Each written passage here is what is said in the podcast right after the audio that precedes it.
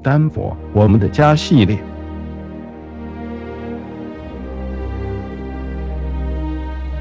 邦尼布雷北边，接近樱桃溪商场的那一边，庄园豪宅林立，一旁老树盘根，绿荫绵延，让人有庭院深深深几许的感觉，也让人觉得这里肯定也曾有一段不平凡的历史。这一区叫贝尔卡罗，是劳伦斯·菲普斯先生在上世纪三十年代开发的一个小区。劳伦斯·菲普斯先生何许人也？来自匹兹堡的他，一九零一年才搬到第三任夫人的家乡丹佛来。曾在一九一九年和一九三一年之间做了两届的科州联邦参议员，可谓是位高权重。菲普斯家族是美国著名氏族劳伦斯·菲普斯先生的叔叔亨利·菲普斯和发小安德鲁·卡内基创立的卡内基钢铁公司，后来富可敌国。作为公司第二大股东的亨利·菲普斯，不但累积了庞大的财富，也提拔了不少家族成员，而其中又以侄子劳伦斯·菲普斯最有成就。年纪轻轻就到卡内基公司做帮手，帮叔叔开疆扩土。到离开公司时，已经成为公司的首席副总裁，地位仅次于创始人卡内基先生和叔叔。而多年累积的财富和政商界人脉，也让劳伦斯·菲普斯先生。在决定在新区定居和开发新区后，让这一带变成丹佛炙手可热、不少政商名流纷纷落脚的好宅区。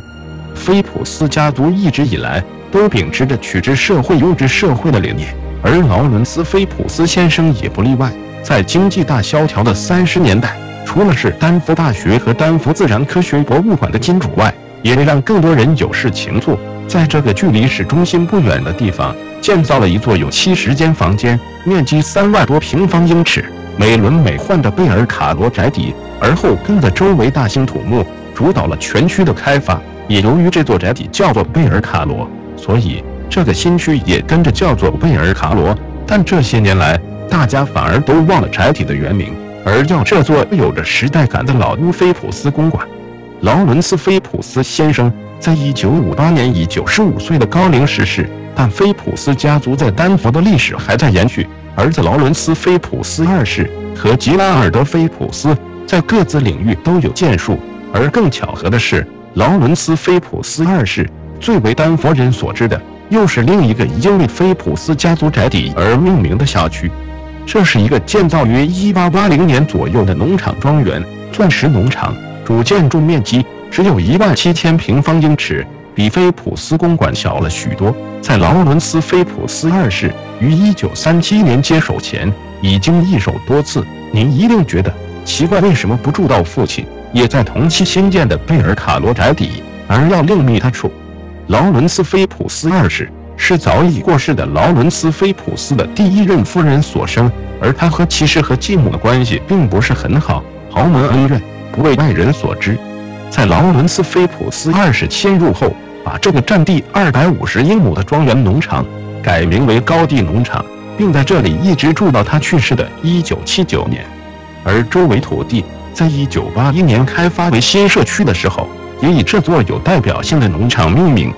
而劳伦斯·菲普斯的第三任夫人所生的杰拉尔德·菲普斯也有自己的一片天，经营和自己同名科州著名的建筑公司。虽然杰拉尔德·菲普斯早已于1993年去世，这家建筑公司还随着丹佛的发展而成长。这些年，在丹佛各处都能够看到这家公司建筑项目的身影。而更值得一提的是，杰拉尔德·菲普斯在1961年到1981年慧眼识英雄，买下了创队之初就困难重重的丹佛野马队，为野马队日后的发展奠定了基础。您现在也知道。这个家族和丹佛剪不断理还乱的关系了。